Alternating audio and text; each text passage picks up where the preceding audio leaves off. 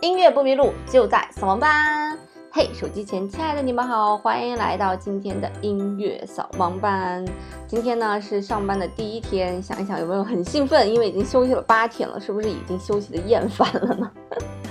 那今天呢就来给大家讲一个，也不算是八卦吧，内幕类的东西吧，就是关于选秀的一些事情。因为我经常收到一些留言，就是啊，兔小芳你怎么不去参加选秀呢？那选秀背后的逻辑到底是什么呢？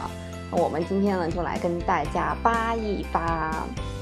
前几天呢，我在一个我忘了在哪儿看到了一个说《中国好声音》历届的冠军都去哪儿了，然后他就盘点了这八届的冠军都是谁啊？像第一届的冠军梁博呀，还有第几届的冠军张碧晨呐，第四届的冠军张碧晨。就前几届的，好像我们大家还比较熟悉啊，包括什么张磊呀这些，好像都听过名字。但是近几期的，好像都没有听过他们的名字哈。嗯，就是连名字、长相都没有听过，代表作也没有听过。那包括梁博也是啊，据说他第一年参加完《好声音》之后就去留学了，留了两年学之后又回来了。就是为什么这些得了冠军的人他会选择这样一个道路呢？那一般来讲啊，你要是参加选秀，你过了海选之后，呃，晋级到前多少名之后呢，嗯，就会有导演找你来进行一个签约了。嗯，比方说，呃，把你的这个歌曲呀，或者你个人的这个经纪约呀签给他们。那你这不可能觉得说，那我要是有唱片公司或者经纪公司怎么办？那没问题啊，啊，可以签一个节目组和经纪公司的约。比方说，你和经纪公司原先签的约是经纪公司拿五，你拿五啊，这已经很公平的了。那呃，经纪公司跟节目组签呢，也也有可能签的这种五五分。那到你手上其实就是等于扣完税的，就是二点五成，可想而知，这还还是非常非常少的。但是你要想啊，如果你不红的话，你可能连这二点五都拿不到，对吧？呃，所以很多人还是选择签了这样一个经纪约。那每一个节目和每一个节目签的这个约呢是不太一样的。那比方说，为什么说这个《好声音》近些年下滑了呢？那除了节目赛制的一个原因，或者说可能是之前好的选手都参加完节目啦，那还有一个原因呢，就是他们签约的这个条款呢，相对来讲可能比较的，嗯，你懂的。就是我有朋友去参加这个好好声音的，嗯，海选吧。然后因为导演给他打的电话嘛，然后当时导演就跟他讲，是两年之内的经纪约全签给他们，他们一次性付一笔钱。当然这笔钱也就是个五位数的钱吧。然后这两年的演出呢，啊，就是大概多少场演出给你规定好，我能保你多少名次。保你进钱多少吧，大概就是这样，嗯，所以给的钱数是非常少的，而且你其他的事情也做不了，也没有其他可变现的方式，所以导致了很多人就不愿意去参加这个比赛，因为觉得意义并不大，好像一个卖身契一样，自己也没有其他的可能性了，所以很多人就不选择去参加这个比赛。所以现在大家也发现。很多很年轻、很年轻的去参加这些比赛，一是因为其实年轻还是比较有资本嘛，嗯，像年龄大一些的还是就会务实一些。那第二点呢，就是因为年轻嘛，也不懂这些嘛，呃，所以一说觉得反正我年轻无所谓，就签进去了。而年纪大的，因为经历过这些了，比较老油条了，大家都懂里面的游戏规则是什么样子，所以也不太想去贸然再去尝试了，也是因为自己年纪大了。那有一些比赛，它的规则可能就相对来讲比较好，像我知道的乐队的夏天呢，它的这个规则就比较好，它就不是签你的经纪约，它是反正你得了第几之后呢，他也没他也没跟你要求啊，就是说我保你进第几，也也没有这样讲，就是如果你晋级了之后，我们后续呢会有很多很多的演出嘛，那这个演出呢，我邀请你的演出，我们就按一个比例分成。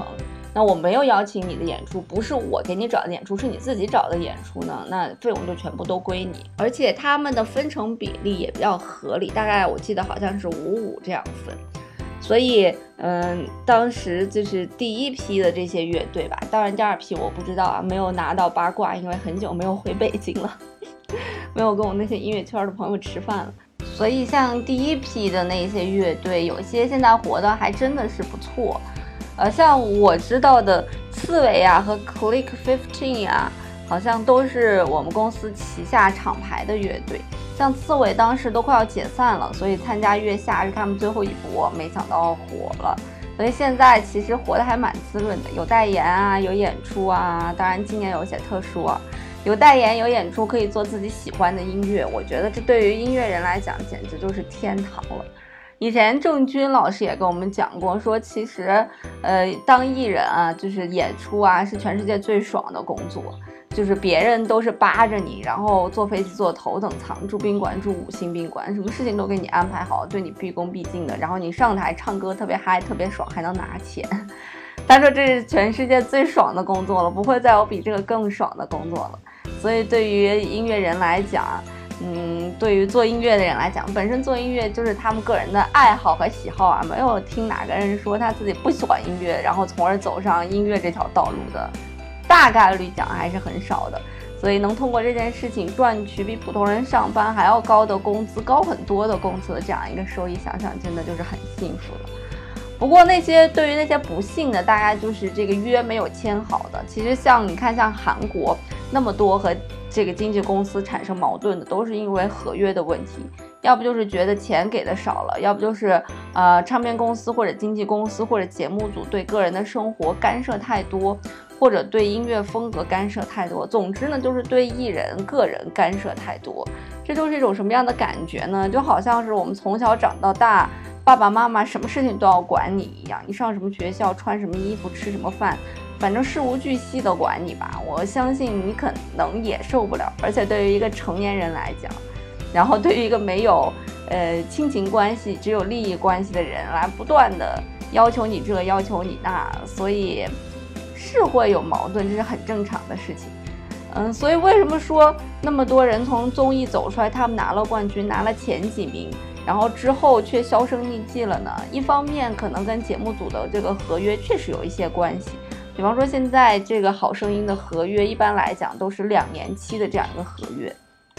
就是这两年你只能跟着我的，呃，这个比赛走，其他的东西你都不能参与。所以这就导致了，呃，这个艺人这签下来的这个选手，他有可能在后续的发展当中有一些好的机会就错过了。当然，节目组签你这两年就是为了让你在演出当中多给他们赚钱嘛。至于你今后的路能走怎么样，他们也不会管，因为每年都会有这样一波人出来，都可以为他们不停的进行这种收益、收益、收益。所以很多人，呃，后面的路就好像就销声匿迹了之类怎么样？或者很多人他们可能就是比较幸运一点的吧，还算是，就是会有一些小地方的商演呀，嗯之类怎么样的。在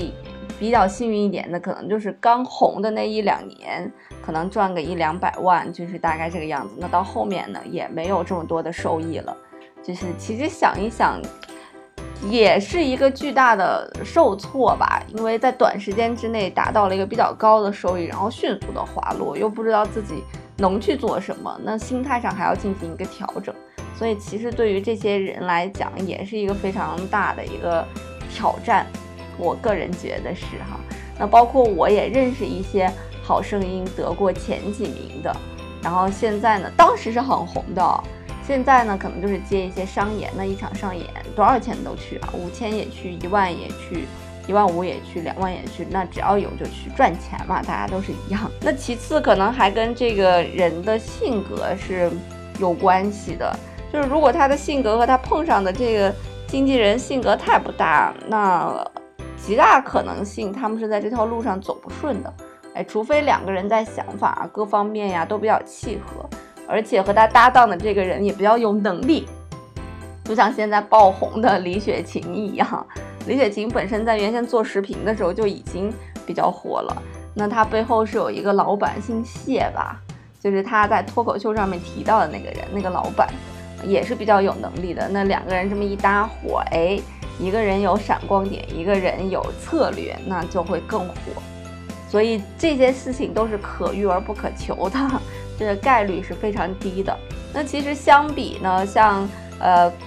刚开始的什么快男快女呀，啊，像李宇春、张靓颖他们何洁他们那一批还是运作的非常成功的。嗯，可以看看他们的模式嘛，因为他们有一个娱乐公司就是天娱，所以在刚开始的时候，天娱整个运作，他们运作的也非常好。所以从选秀下来，直接就有经纪公司去签你，是有一个经纪公司给你签了一个长线的合约来运作你，总好过这些节目组只给你在一年或者两年内只签一个这种演出的这种经济合约要好很多，因为他们想的不只是你这一两年能给我赚多少钱，是你今后还能给我带来多少收益。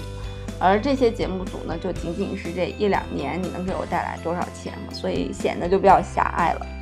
不过现在在这个时代，在短视频如此火爆的这个时代，抖音推出的这种算法的这种时代，那每一个人只要有好的内容，它还是有一个非常公平的机制，赢得大家的关注的。嗯，就看你的内容好不好了，能不能赢得大家的喜爱了，这可能要比。以前的运作方式要更公平一些，那不过呢，也是需要，哎，有会运营的人，会做内容的人，会表演的人，会摄像的人，啊，把这些融合在一起，制作出来一个精美的产品呈现给观众，然后以这个产品或者以这个号为一个运营运作的方式，最后再进行变现。呃，虽然后面变现的。渠道还是一样的，还是那些啊，接广告啊，啊，甚至说给别人录 VCR 啊，啊，走商演呀，嗯，上综艺呀，反正就是这些变现的渠道吧。但是前面，呃，已经绕过了很多。比方说钱的话，你做宣发肯定要和媒体关系特别好，和几个大的媒体关系特别好，呃，你要给这些媒体给钱，你可能才上到哪个版面，或者跟谁的关系好，你才能进到歌曲的排名的前多少。那现在就不用了，只要你能让算法 喜欢你，然后把算用算法推荐给更多的人，让更多的人喜欢你，那你就已经脱颖而出了。所以相对来讲，还是一个比较公平的时代吧。好了，那今天其实就给大家，嗯，揭秘了一下这个选秀背后的一些逻辑什么，以及大家看到的那些选秀为什么很多人出来最后都销声匿迹了，也没有什么响动了。嗯，大致的原因就是这样。不过还是有一些，就是我有一些参加选秀的朋友啊，比方说明日之子呀，呃，这个嘻哈呀，大家所知道的选秀，我身边都有朋友参加过哈。嗯，包括什么好歌曲呀、好声音呀、什么天籁之音呀，反正都有参加的。呃，给过钱的也有。呃，那后来参加得了很好的名次，现在在大众视野里面消失的也有，但是人家可能接一些网剧呀，啊，或者会创作的，给一些，比方说像薛之谦这样子的，嗯，比较有名气的人去去写歌啊，像薛之谦还是非常大方的，一首歌制作给二十万嘛，就是这样。所以，嗯，他们其实还是能够过上一个比平常人上班的日子要更爽的这样一个日子，因为时间比较自由，赚的可能也相对来讲，大概一年在二三十万、三四十万，就大概二十到四十万之间吧，就是这样一个。嗯，他们也分淡季和淡季和这个这个热季、旺季啊，有的时候戏就很多，有的时候可能就没有活。反正生活好像都是这个样子的吧。那关于大家想知道的跟选秀背后有关的事情，今天就先给大家聊这么多。以后有机会呢，再跟大家继续聊吧。音乐不迷路就在扫盲班，我们下次再见喽。